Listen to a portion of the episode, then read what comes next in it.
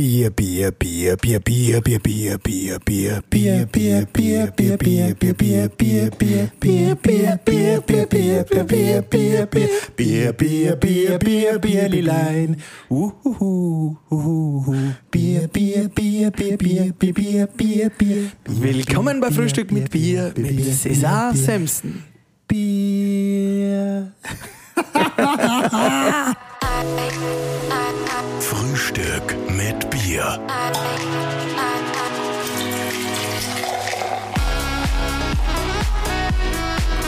Herzlich willkommen zu einer neuen Ausgabe von Frühstück mit Bier. Heute wieder aus Linz und wir haben einen ursprünglich in Linz geborenen Gast bei uns mit knapp 28.000 Instagram-Fans. Seine Songs laufen im Radio auf und ab. Er ist äh, Zweiter worden bei Dancing Stars, muss man auch sagen.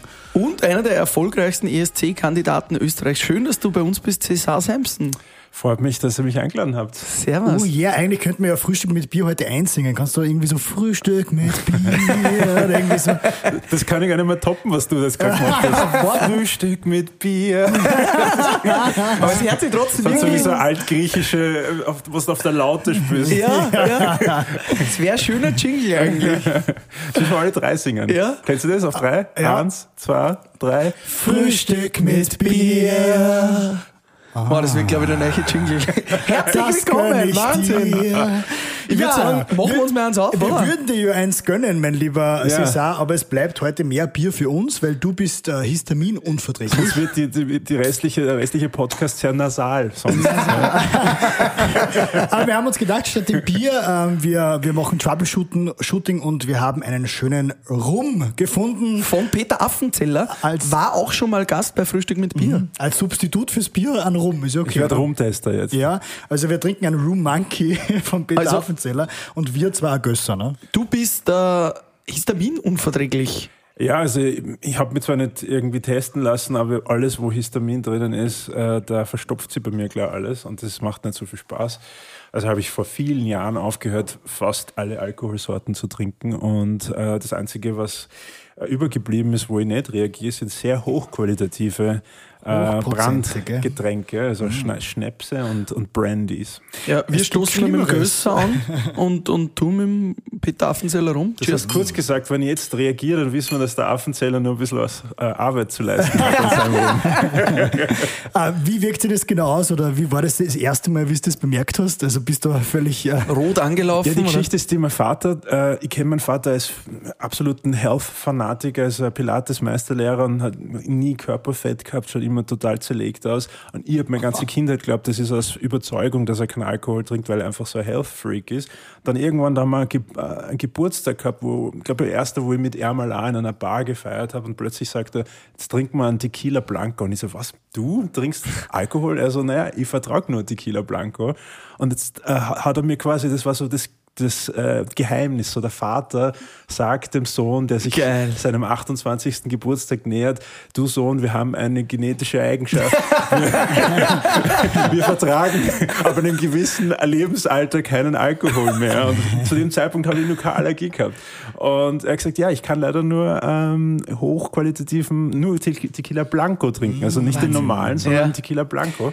Und ja, wenige, wenige Jahre später war ich in derselben Situation und dann plötzlich von einem Tag auf den anderen ähm, jedes Mal Nase verstopft, Nebenhöhlen, alles zu. Hast du die Situation dann noch voll ausgenutzt vor 28? Also, Ja, ich, ich glaube, ich habe äh, gut abgedeckt, das was Feld. immer der Timer so abläuft, schauen. Ich habe Alkohol immer sehr gut vertragen. War, das hat mich nie übermannt. Ja. Ich habe immer Alkohol trinken können, ohne irgendwie mich sehr dumm zu benehmen und da war nie, also, nie mich übergeben müssen oder irgend sowas. Ich war nicht so ein Kampfsaufer.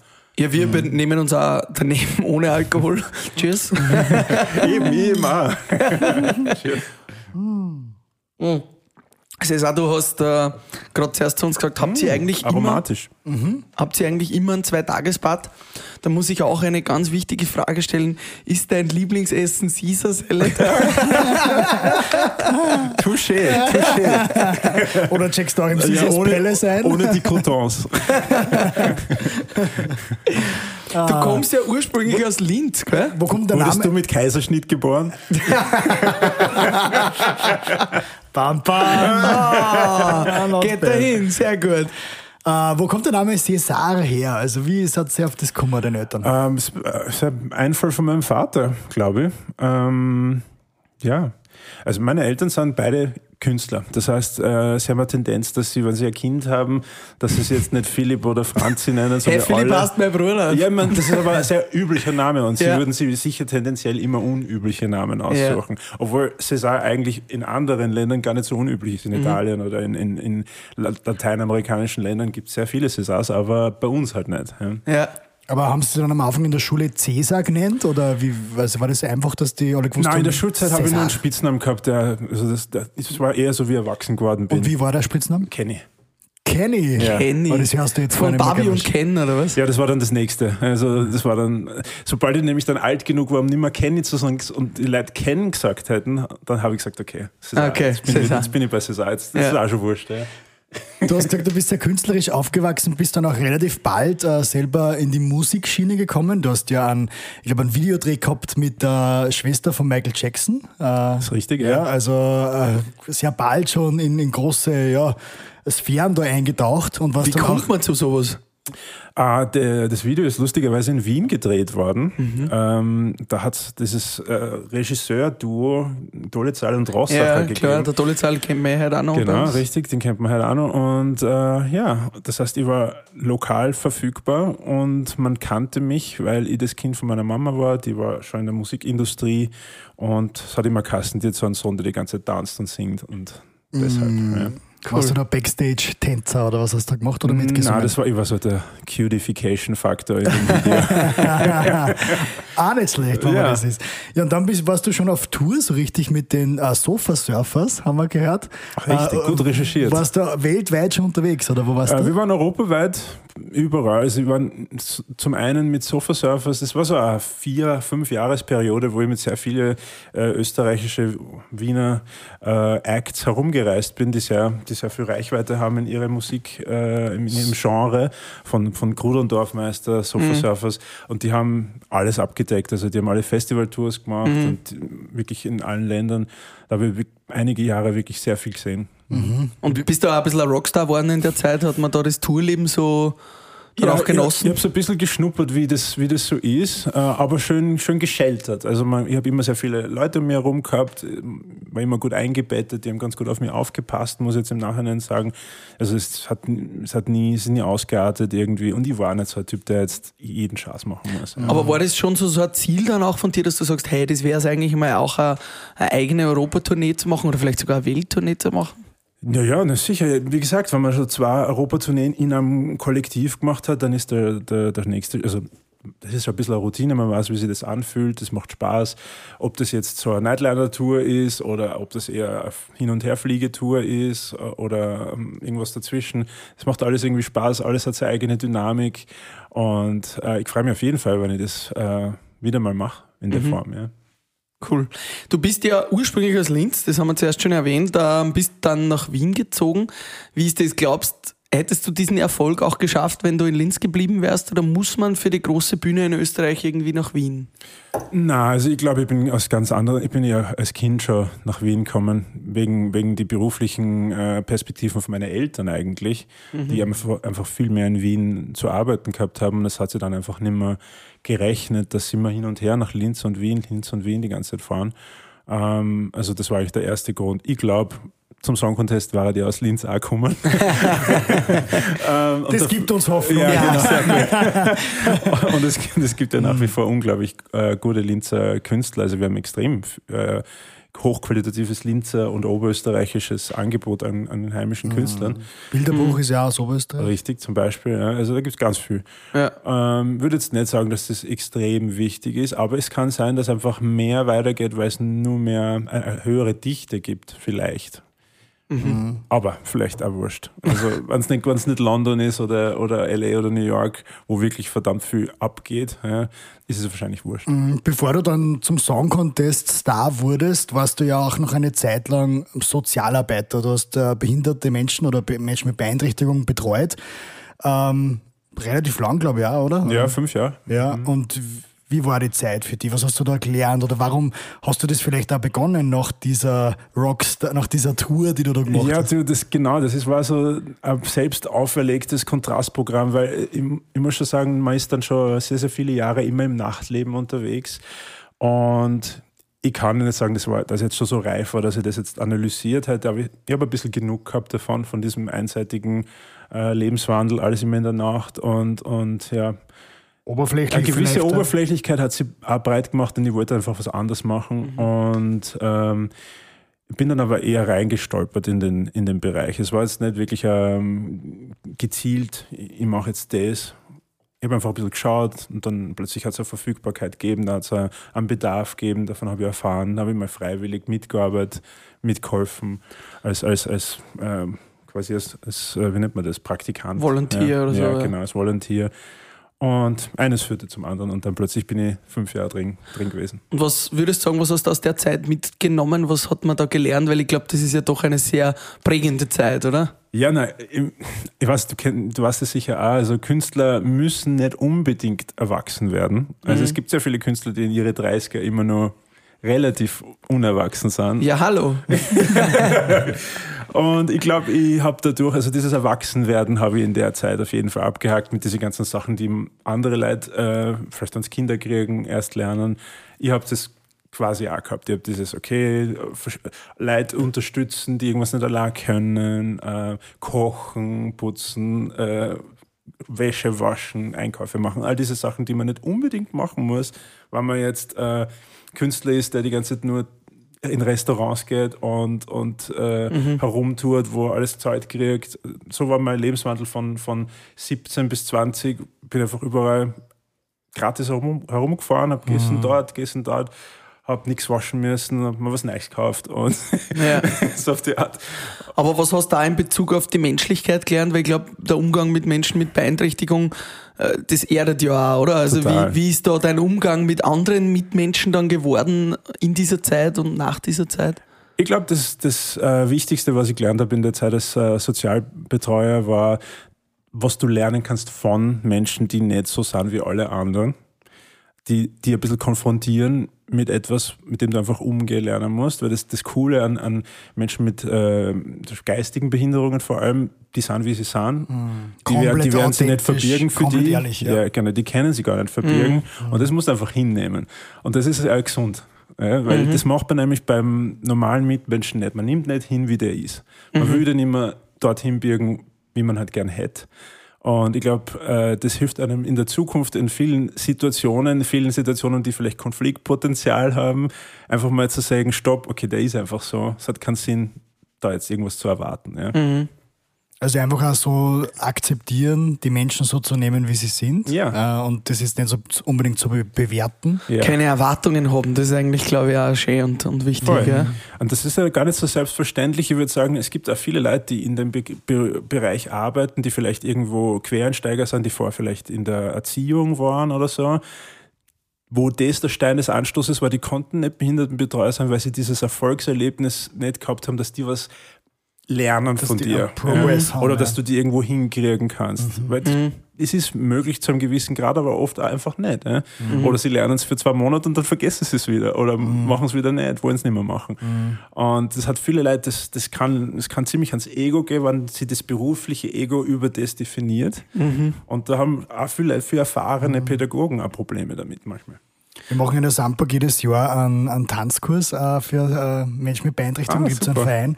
Und das ist einfach so schön, diese Dankbarkeit und also ein herzliches Lachen und eine Voll. Freude. Das Ja. ist Das muss man in sich selber wieder entdecken, dass man sich einfach nicht geniert, wenn einem was freut. Ja? Dass man es einfach auslässt.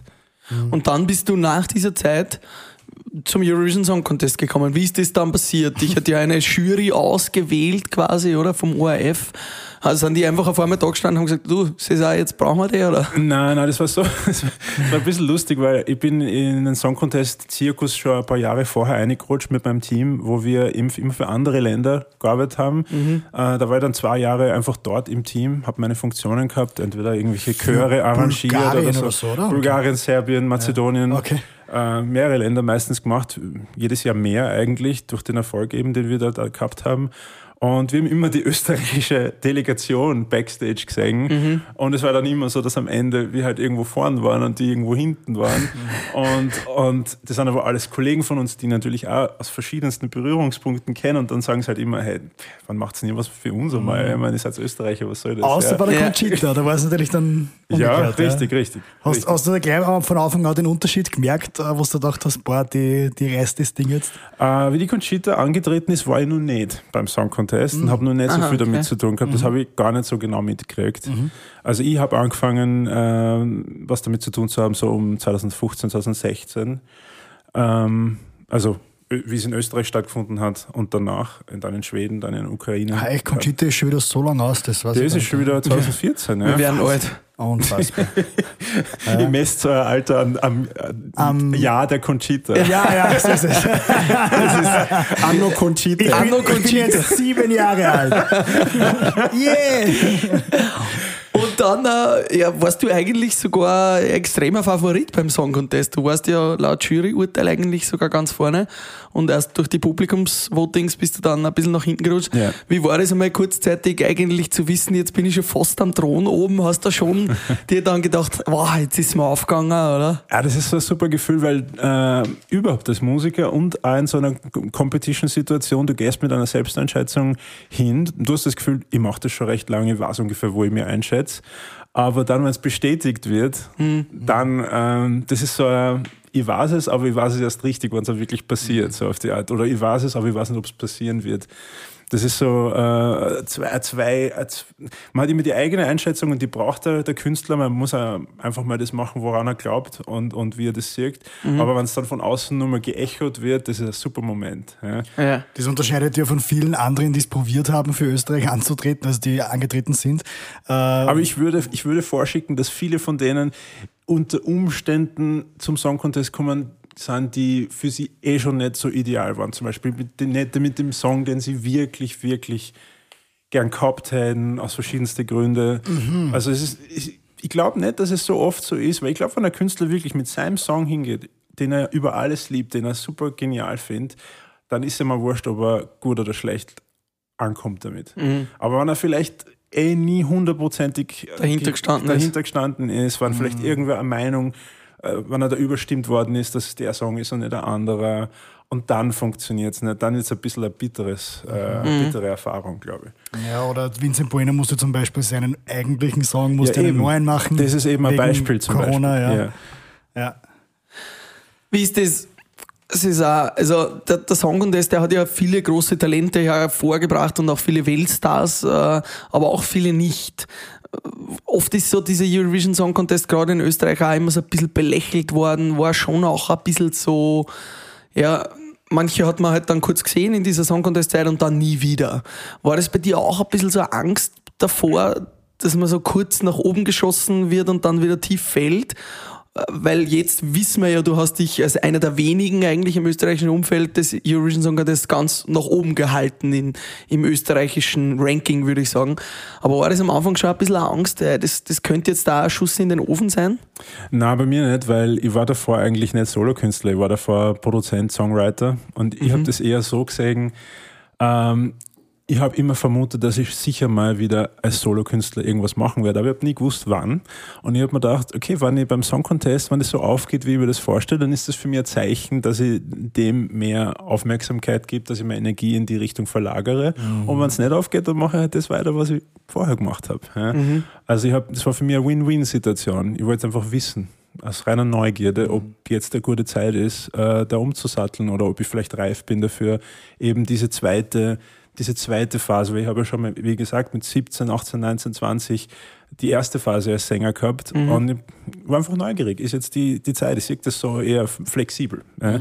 Aber ich kann mir vorstellen, wenn man schon mit einem gewissen äh, Standing, Star, ja. Standing da eingeht, ähm, dann, dass man sich das dann zweimal überlegt vielleicht. Ja, Das heißt, Aber- du bist da komplett entspannt eigentlich. ja komplett, eigentlich schon. Das merkt man natürlich dann auch beim Auftritt und bei allem. Ne? Ich habe die ärgste Gaudi dort gehabt, wirklich. Also aus verschiedenen Gründen, weil ich bin wirklich ein, ein großer ESC-Fan, nicht so sehr ESC-Fan als die Sendung, sondern was dort wirklich passiert, äh, was hinter den Kulissen passiert, was für eine Art von Stimmung und Interaktion dort passiert, das ist ziemlich einzigartig. Also, mhm. Also äh, ich weiß nicht, ob es bei den Olympischen Spielen genauso ist, aber ich würde mal sagen, es ist sogar noch ärger, wenn so viele kreative Leute aus aller Herren Länder irgendwie zusammenkommen und doch sehr nahe Berührungspunkte haben und es dann aber auch nicht so einen argen Kon Konkurrenzdruck gibt. Das ist jetzt nicht so wie Olympische Spiele, was schon sehr viel, du arbeitest so hart, äh, bis du dorthin kommst und dann natürlich schaust du nicht links und rechts und willst einfach nur gewinnen. Dort ist es viel cooler und viel relaxter.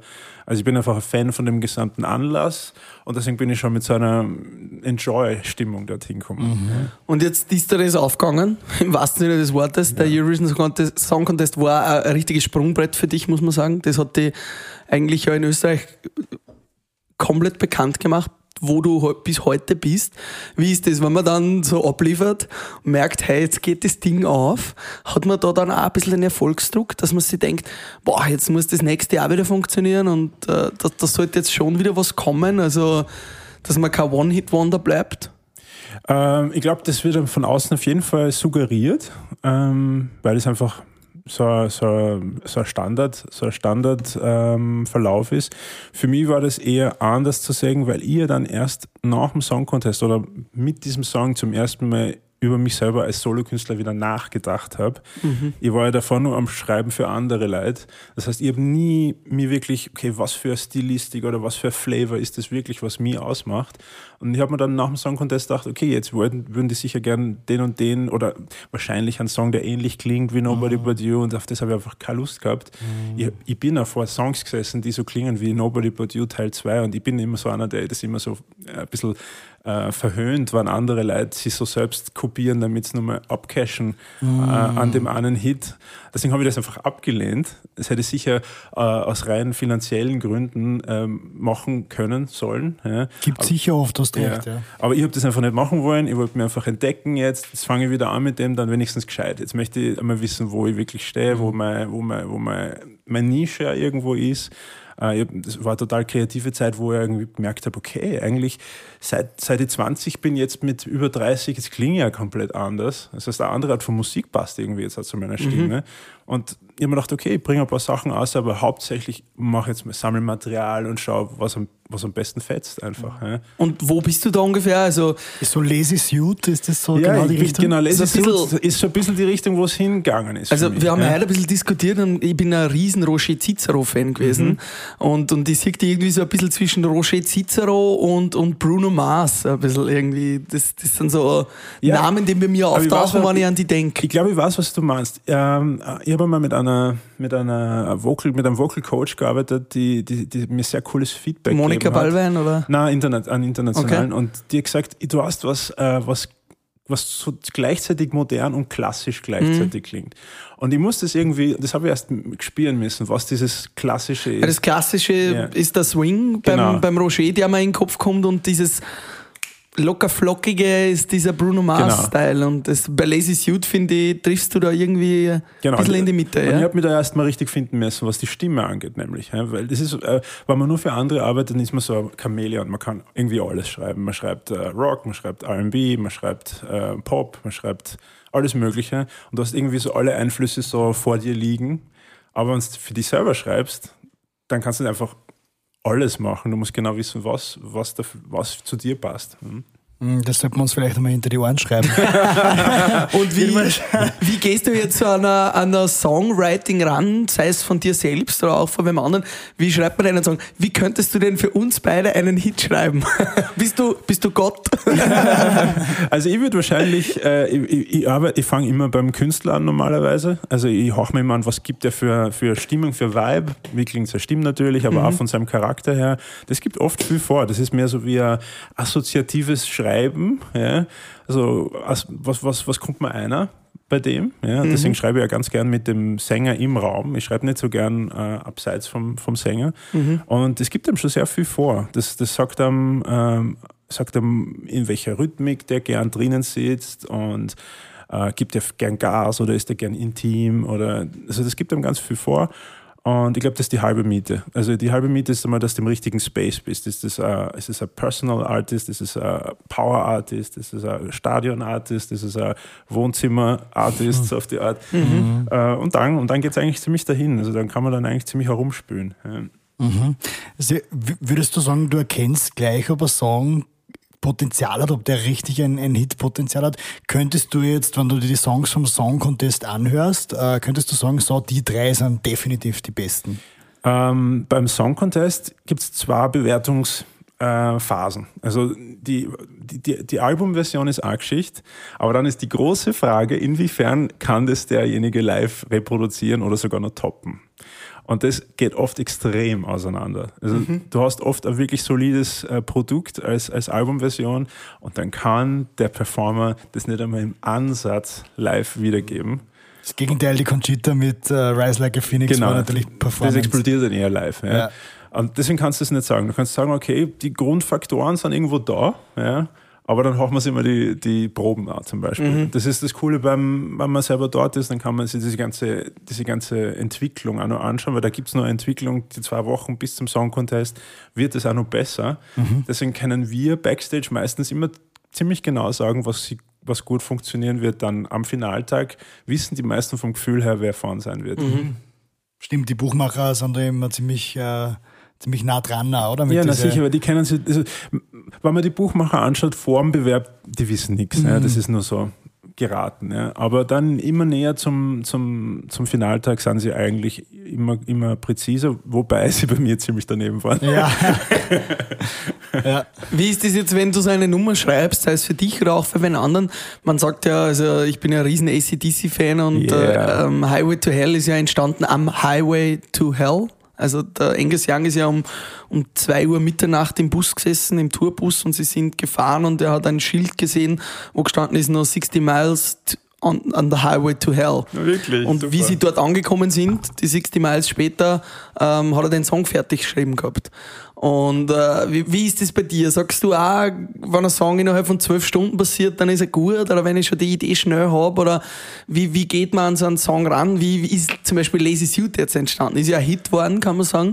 Wie, wie lange dauert das, bis dass du sowas aus dem Ärmel schüttelst? Also Lazy Suit ist ein gutes Beispiel, weil das war ziemlich ähnlich wie die Geschichte, die du gerade erzählt hast, weil da war ich am, am Telefon mit meiner Freundin, ich war draußen im, in Bulgarien am Meer, wo wir schon Musik gemacht haben, geschrieben haben, es war eine Writing-Session und das Thema unseres Telefongesprächs war direkt vor der Studio-Time, bin vorm, auf der Terrasse gesessen, habe mit ihr geredet, bin reingegangen und habe genau das Thema einfach so verarbeitet in den Song und Also- eine Stunde später war der Song geschrieben. Also, du hast so gesagt, hey, ich habe jetzt einfach äh, keine Lust auf irgendwas Geiles, äh, also Wichtiges zum Outsingen, sondern ich habe einfach was Gemütliches an. Nein, das war, es war eher so, dass wir, also meine Freundin war bei, bei Miss World zu dem Zeitpunkt und ich war auch ständig unterwegs, das heißt, wir haben uns nie gesehen und äh, wir haben gesagt, okay, wenn wir dann zurückkommen an dem und dem Tag, dann, du, dann sch- schließen wir uns irgendwo ein Ziehen und Pyjama ziehen wir. Ja, ziehen wir nur noch Pyjama-Sachen an, nur noch kuschelige Sachen an und sind einfach mal weg für ein paar Monate. Und ja, wir haben nicht gewusst, dass danach der Lockdown kommt. Aber es hat funktioniert. Das war ein bisschen viel, Lazy Suit. ja, es stimmt, nämlich der Song hat so perfekt zur Situation erpasst. Unfassbar, ja. Ja, das, das haben wir vielleicht ein bisschen mit heraufbeschworen. Eineinhalb Jahre Lazy Suit. Und wie ist das jetzt so ein Gefühl, das wir nie hatten, wenn man so irgendwo im Auto sitzt oder im Zug oder irgendwo und dann plötzlich im Radio dein eigener Song läuft? Wie ist das Gefühl so? Ah, also es ist ein nettes, angenehmes Gefühl. Vor allem, ich habe bis jetzt Gott sei Ah, doch. Ja, Danke. Naja, Stoßen wir mal an, ein Gösserbier zum Frühstück und ein Peter Apfelzeller. Cheers. Ob wir den Oktopus jemals auf Ballermann Radio hören werden. Mal schauen. Da ist er tatsächlich schon mal gelaufen. Wirklich? Ja? Aber das haben wir nicht gehört. Nein. Das eine Mal, was ich gespielt habe. Ja, vier in der Früh. Am Montag. wurscht, egal. Wann, wann immer. Unverhofft. Ist auch gut. Aber hast du da schon so Situationen gehabt, wo du sagst, äh, äh, Na, so richtig cool ist, wenn ich über, über soziale Medien, wenn mir jemand ein Video schickt äh, vom Dubai Flughafen und es spielt äh, Nobody But You oder, Wow, oder von einer Paris Fashion Show und er spielt Stone Cold. Oder das ist, Mhm, das cool. ist wirklich cool. Dieses Internationale, das, du kriegst das nicht wirklich mit. Ja. Aber wenn dir dann jemand von Griechenland aus dem Supermarkt und vom, von äh, egal wo, ja, dieses Erlebnis, und dann denke ich mir, okay, das, das zieht wirklich seine Kreise und äh, verbindet mich wirklich mit, mit den verschiedensten Leuten. Das ist super. Kann man dann gut leben von diesen Tantiemen? Wenn du da international am Flughafen in Dubai gespielt wirst, kriegst du dann Ein Euro? Äh, naja, es, ist auf, es tut auf jeden Fall nicht weh. Äh, die, die Einkunft tut nicht weh, aber man muss sehr, sehr viel Output haben. Und wenn man natürlich ähm, jetzt wie ich gespielt wird, ist es, ist es auf jeden Fall gut. Aber man muss dazu sagen, ein durchschnittlicher Artist, der jetzt nicht die ganze Zeit Radio, Radio gespielt wird, der kann momentan nicht von den Themen leben. Also nicht einmal annähernd. Also du brauchst dann schon die Konzerte dazu. Genau. Also man muss sagen, der, der Beruf Musiker ähm, verändert sich eben durch die Tantiemen-Situation, durch äh, Streaming und so weiter, woran aber eh gearbeitet wird, dass, dass die Vergütung da fairer wird. Wir sind ja eigentlich in einer Implementationsphase eines, eines neuen Gesetzes. Ähm, es sollte eigentlich per Design sollte schon sein, dass jemand, der, ähm, der Records macht, ähm, nennenswerte Einkünfte aus seinen, aus seinen Songs, dass sie gespielt werden, ähm, auch bekommt. Also beim Radio und Fernsehen hat es gut funktioniert äh, in vergangenen Jahren, in den letzten Jahrzehnten, aber eben beim Äquival Äquivalent Online-Plays eben ist das Verhältnis ein anderes trotzdem nur. Also es gibt zwar das Argument, ähm, es gibt dafür mehr Spread oder mehr, mehr, mehr Möglichkeiten, dass das äh, herumkommt, aber trotzdem die Conversion anhör, mal, ähm, wie viel Geld pro Anhören ist halt unglaublich verschwindend.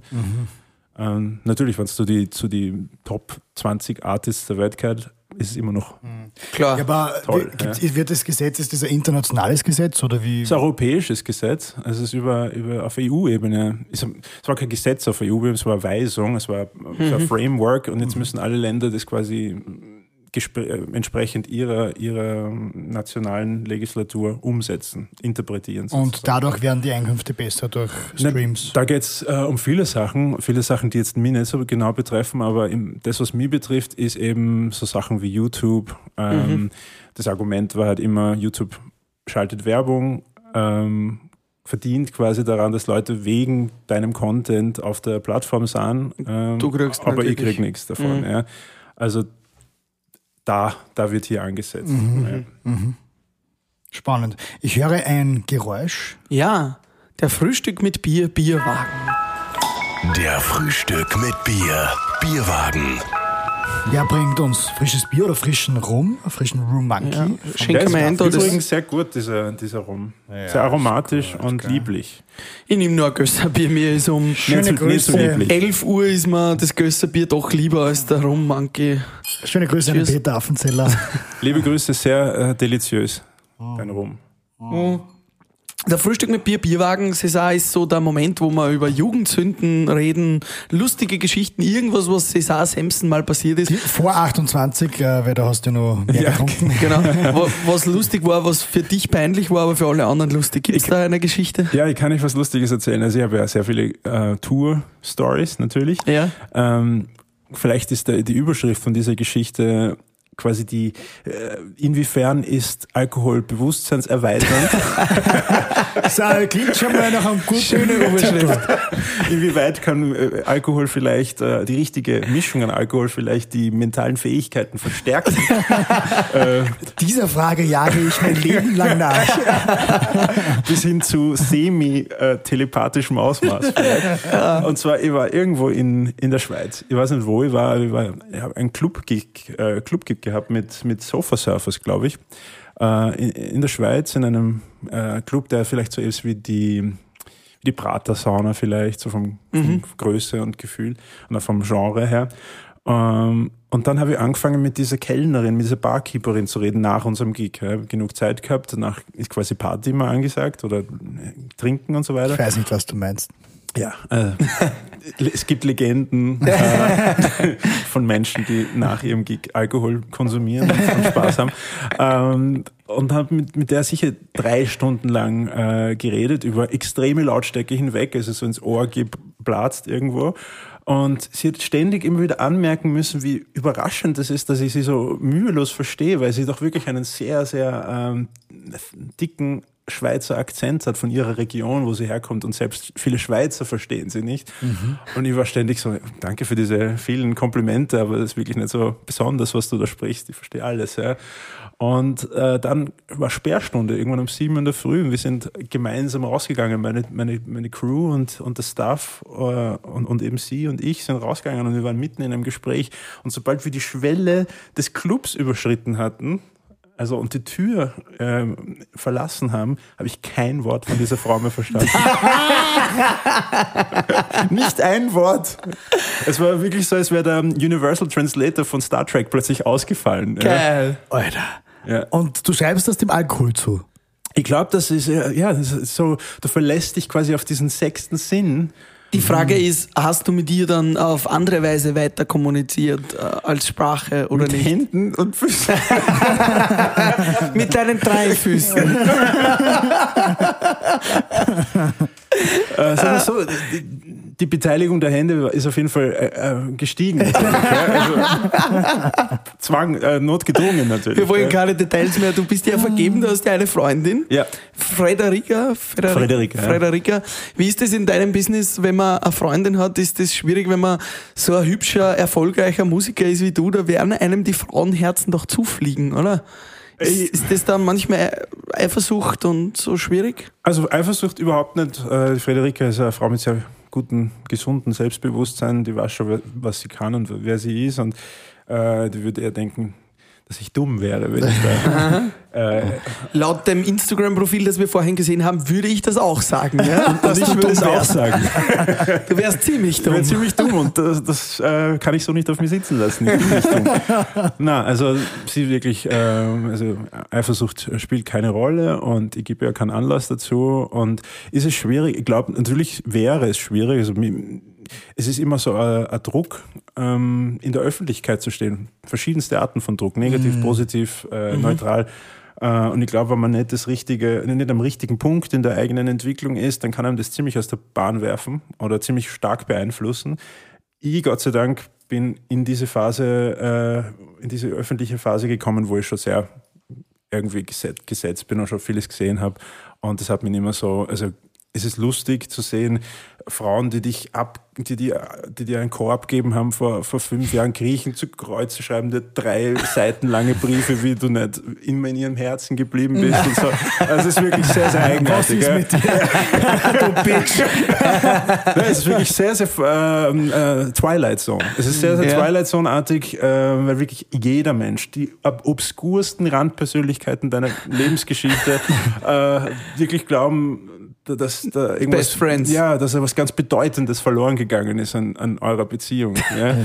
Es ist wirklich sehr, sehr eigenartig. Randpersönlichkeiten. Da haben wir auch ein paar in unserem Leben. Ja, also das ist jetzt für mich nur, nur ein Anlass zu, zum Amüsement, aber auch ein bisschen komisch, traurig, äh, Ja. seltsam hin und her. Aber es bringt mich nicht mehr dazu, Blödheiten zu machen. Das ist äh, ausgeschlossen, das geht gar nicht.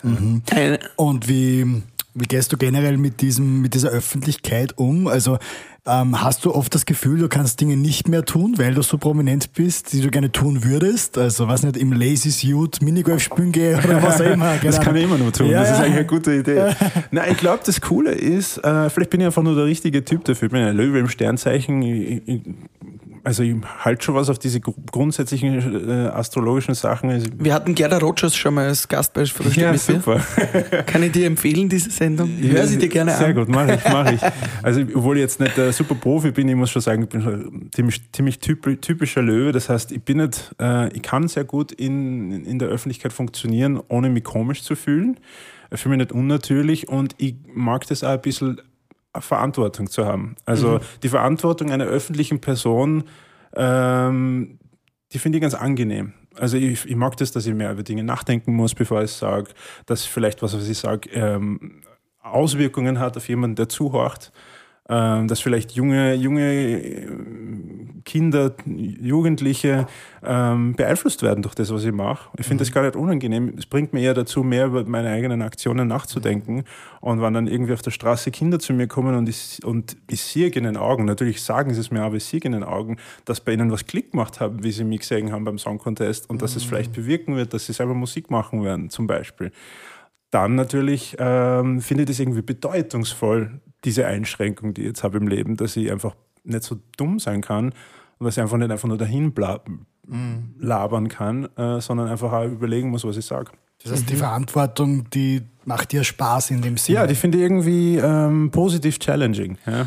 Und immer, wie du heute aus dem Zug ausgestiegen bist, ich habe dich am Bahnhof abgeholt, weißes Outfit, äh, Glitzerbrille. Glitzerbrille, Kopfhörer auf, alles in weiß, die Turnschuhe, alles gleich. Du schaust schon absolut aus wie ein Star. Du bist natürlich ein sehr eigener Typ, auch vom Gesicht, vom Körper her, deine Hautfarbe, alles dazu, das passt. Du wirst wahrscheinlich auf der Straße schon sehr, sehr viel wiedererkannt, oder? Also ich würde sagen, du bist nicht ein Star, der jetzt die Sonnenbrille aufsetzt und dann kennt man dich nicht mehr. Nein, also ich bin wirklich ehrlich immer, immer überrascht, ähm, dass man mich mit Maske und Brille nur erkennen kann. ja, du bist einfach ein Typ. Es ist wirklich sehr seltsam. Es gibt Leute, die mitten im, die sind am Handy und sagen, ja, ja, und ich bringe dir das von dem Einkaufen. Ah, übrigens, ich sehe gerade den Cesar Sampson. Und ich bin wirklich buchstäblich mit dem Kopfhörer, Mas Mund, Nasen-Mundschutz und äh, Sonnenbrille unterwegs. Ja. Und die nur mit einem Blick zur Seite erkennen mich die. Ich habe keine Ahnung, wie das funktioniert.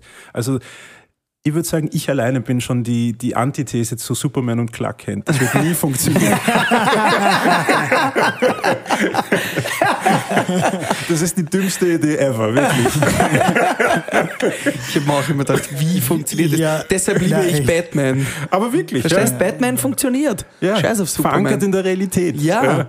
Er braucht, ein, er braucht eine Höhle. Ja, und er fliegt nicht, sondern er, er schießt mit irgendeinem Ja, Drahtseil nach wobei oben. Batman, wenn man an Bord hat, auch wieder schwierig ist, weil dann ist das Kinn ja auch wieder in Deswegen hat. Batman Bart. Deswegen hat Batman kein Der muss immer wieder rasieren, wenn er in die Öffentlichkeit geht. Ja. Und dann muss Ja. er den Bart wieder drauf tun. Ja, so ist es. Cesar, hast du eigentlich ein Management? Hast du eine Firma, eine Plattenfirma, die hinter dir steht? Oder wie funktioniert das bei dir? Ja, also in, in diesem ähm, bunten Karussell der heutigen Öffentlichkeit braucht man ja mehrere Managements.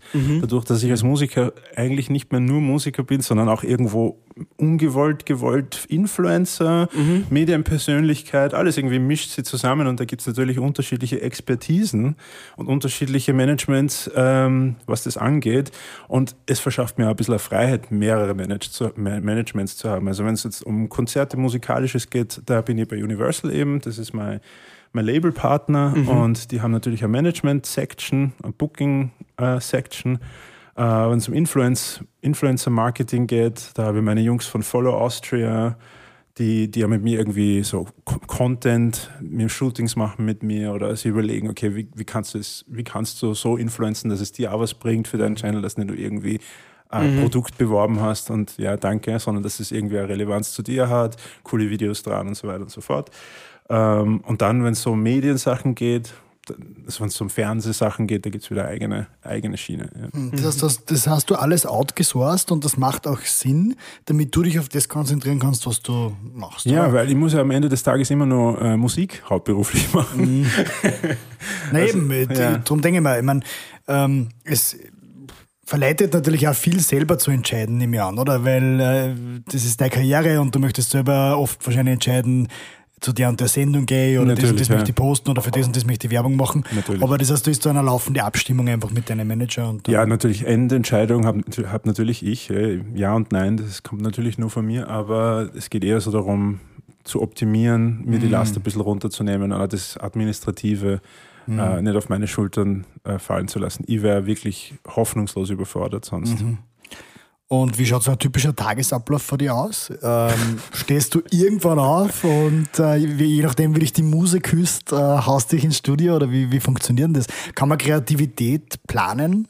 Ähm, sagen wir so, also ja, du äh, nimmst richtig an, es ist etwas äh, unorthodox, mein Tagesablauf. Ich habe nicht wirklich einen, einen äh, Standard-Tagesablauf, aber ich bin ein Frühaufsteher und äh, fast täglicher Sport gehört bei mir zum, zum, zum Grundprogramm dazu, dass du am liebsten eher am Vormittag schon abhaken die. Welchen Sport? Naja, Fitness, Grund, ähm, allgemeine Fitness, ob das Ausdauer ist oder Kraft, Training oder irgendwas Spezifisches. Wir machen immer nur. Ja, dein Oberarm ist, würde ich sagen, ein, zwei Zentimeter größer wie meiner. Ich Ja, nicht- wie dein Oberschenkel. Ja, also das brauche ich so, das ist für mich zur, zur Psychohygiene und zum generellen Wohlbefinden unerlässlich. Also ich beginne meinen Tag gerne damit und da fühle ich mich dann meistens auch sehr, sehr gewappnet für den restlichen Tag. Und dann gibt es wirklich keine, keine gleichbleibenden Faktoren. Auch das Kreative. Äh, Es ist halt so für mich, wenn ich weiß, okay, morgen ist ein Studiotag, dann ist alles anders. Aber an einem Studiotag möchte ich an nichts anderes denken. Da möchte ich ja keine Business Calls haben und ich möchte nichts erledigen müssen. Also das, das ist schon wichtig. Äh, Das muss irgendwie ein anderes Gefühl haben. Das lässt sich nicht verbinden. Ich habe ein paar Kollegen, die das, äh, also die mir dann immer so spontan, hey, magst du ins Studio kommen? Ich so, du, ich kann jetzt nicht mehr in Studio-Mode. Ich bin in meinem Kopf komplett woanders. Das geht halt nicht mehr so auf die Art. Das funktioniert nicht. Okay. Aber fast, ist es dann auch so, dass ihr oft vielleicht wegfahrt gemeinsam mit der Band, dass ihr wirklich abgeschieden seid, so auf eine einsame Ja, also äh, oder? ich- schreibe ja nicht mit meiner Band, also mit meiner Band arbeite ich dann die, die Songs neu quasi für, für live, aber äh, ich, hab- ich habe das sehr, sehr gern, irgendwo hinfahren mit, mit meinen äh, mit meine Musiker, mit, also Musiker, mit denen ich im Studio bin, das sind wieder andere, das sind keine, keine Live-Musiker.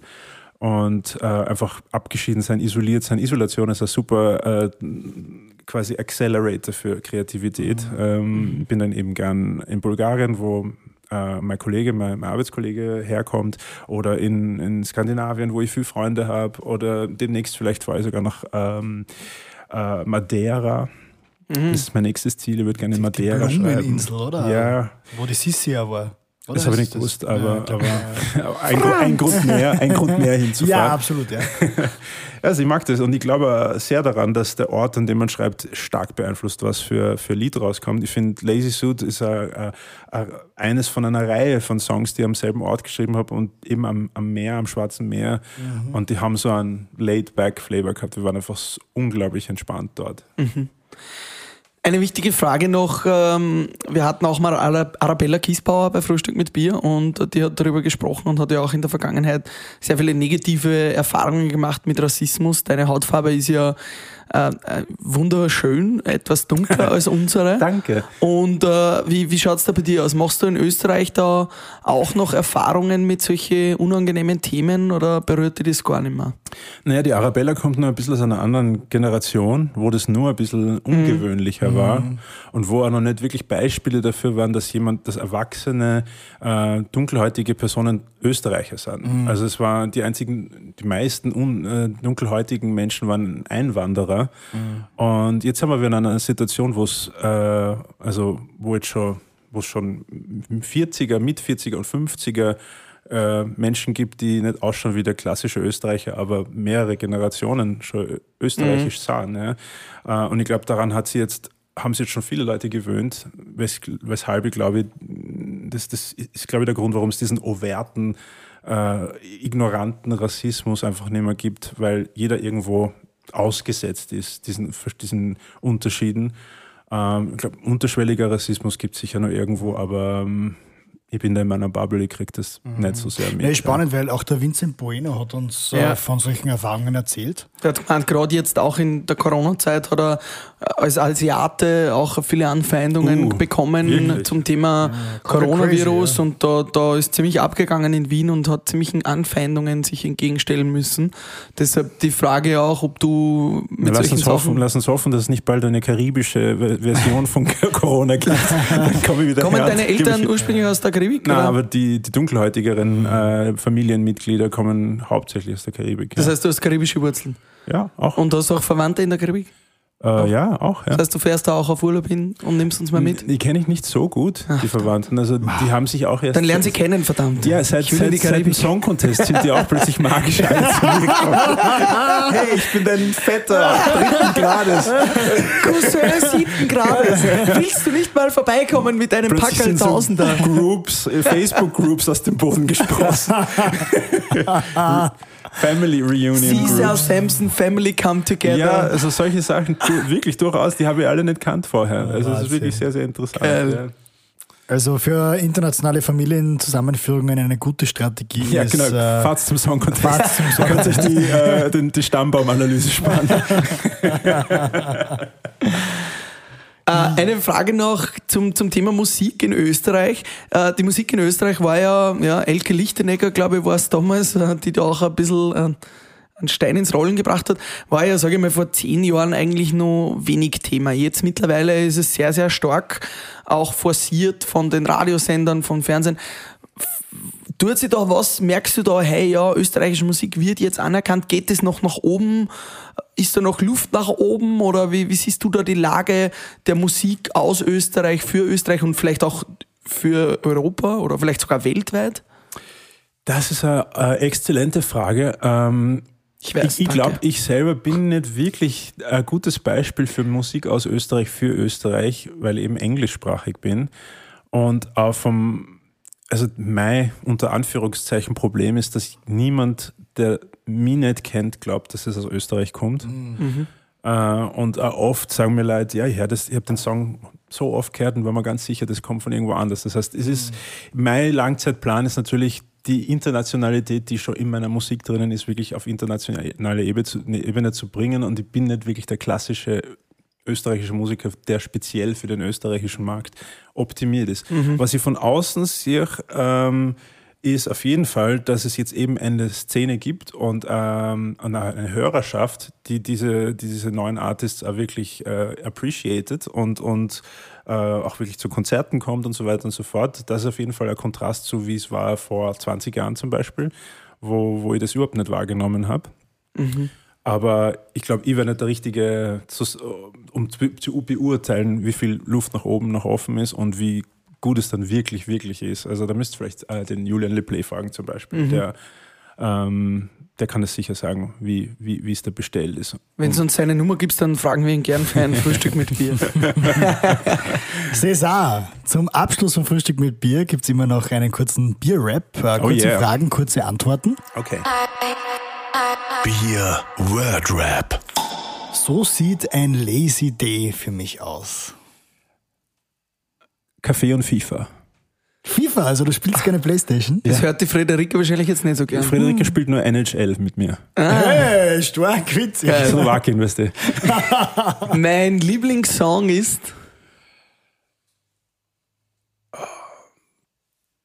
Hab keinen Lieblingssong, ehrlich gesagt. Meine, meine Lieblingskünstler, die ich sehr gerne, oder die ich jetzt Ich mit dem, liebe, äh, mit dem Lieblings- Holy-Kopfhörer beim Herfahren gehört habe. Die ersten, der erste Lieblingskünstler, der mir einfällt, ist äh, spontan Fleetwood Mac. Ah, Fleetwood Mac. Ah, Geil. sehr Stehe coole Fleetwood Antwort, Mac. Stark, ja. Ja. Ähm, das möchte ich unbedingt noch erreichen. Ähm, Im Ausland leben. Wo? Weiß ich noch nicht. Ein Duett singen möchte ich gerne mit.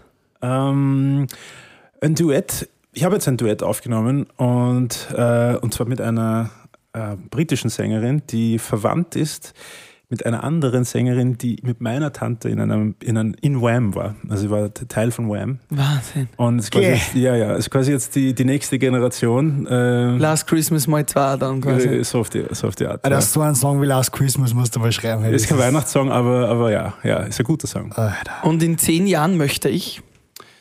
Äh, zehn Kinder haben. Oh! Na, Spaß. Ähm, ein, ein Kind haben. Ein, Ein Kind Kind haben. Und ähm, das würde ich äh, Künstlern oder angehenden Musikern, die das gerne machen würden, das würde ich ihnen als Tipp mitgeben. So wenig Kompromisse wie möglich.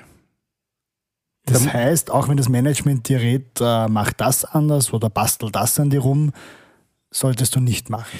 Ja, nicht weil ich glaube, es muss, es wird automatisch funktionieren, aber wir brauchen Vielfalt, wir brauchen eigene Gedanken. Wir können nicht alle immer nur dem Strom nachschwimmen. Wir brauchen Vielfalt in der Musik. Und abschließend ein Frühstück mit Bier hätte ich gerne lebendig oder schon verstorben mit. Was? Wie? Wo? Ein Frühstück mit Bier hättest Ach so, du gerne verstehe. mal. Mit, mit wem? Ähm, mit, äh, mit, äh, mit der Queen Oh, von England. Das wäre interessant, ob die ein Bier trinkt. mit Sicherheit. ein ziemlich Guinness. sicher, dass die Ich glaube Bier auch. Ah, Guinness. Auf das stoßen wir mal an mit unserem Gösser und Mit unserem dem Room Monkey. Room Monkey. Cheers. Cesar Samson, vielen Dank. Und äh, einen Lazy Suit Day wünschen wir noch. Schön, dass du bei uns warst. Vielen Dank. Und wir hören ich uns beim nächsten Mal bei 1, 2, 3 Frühstück mit Bier. Yeah. Frühstück mit Bier.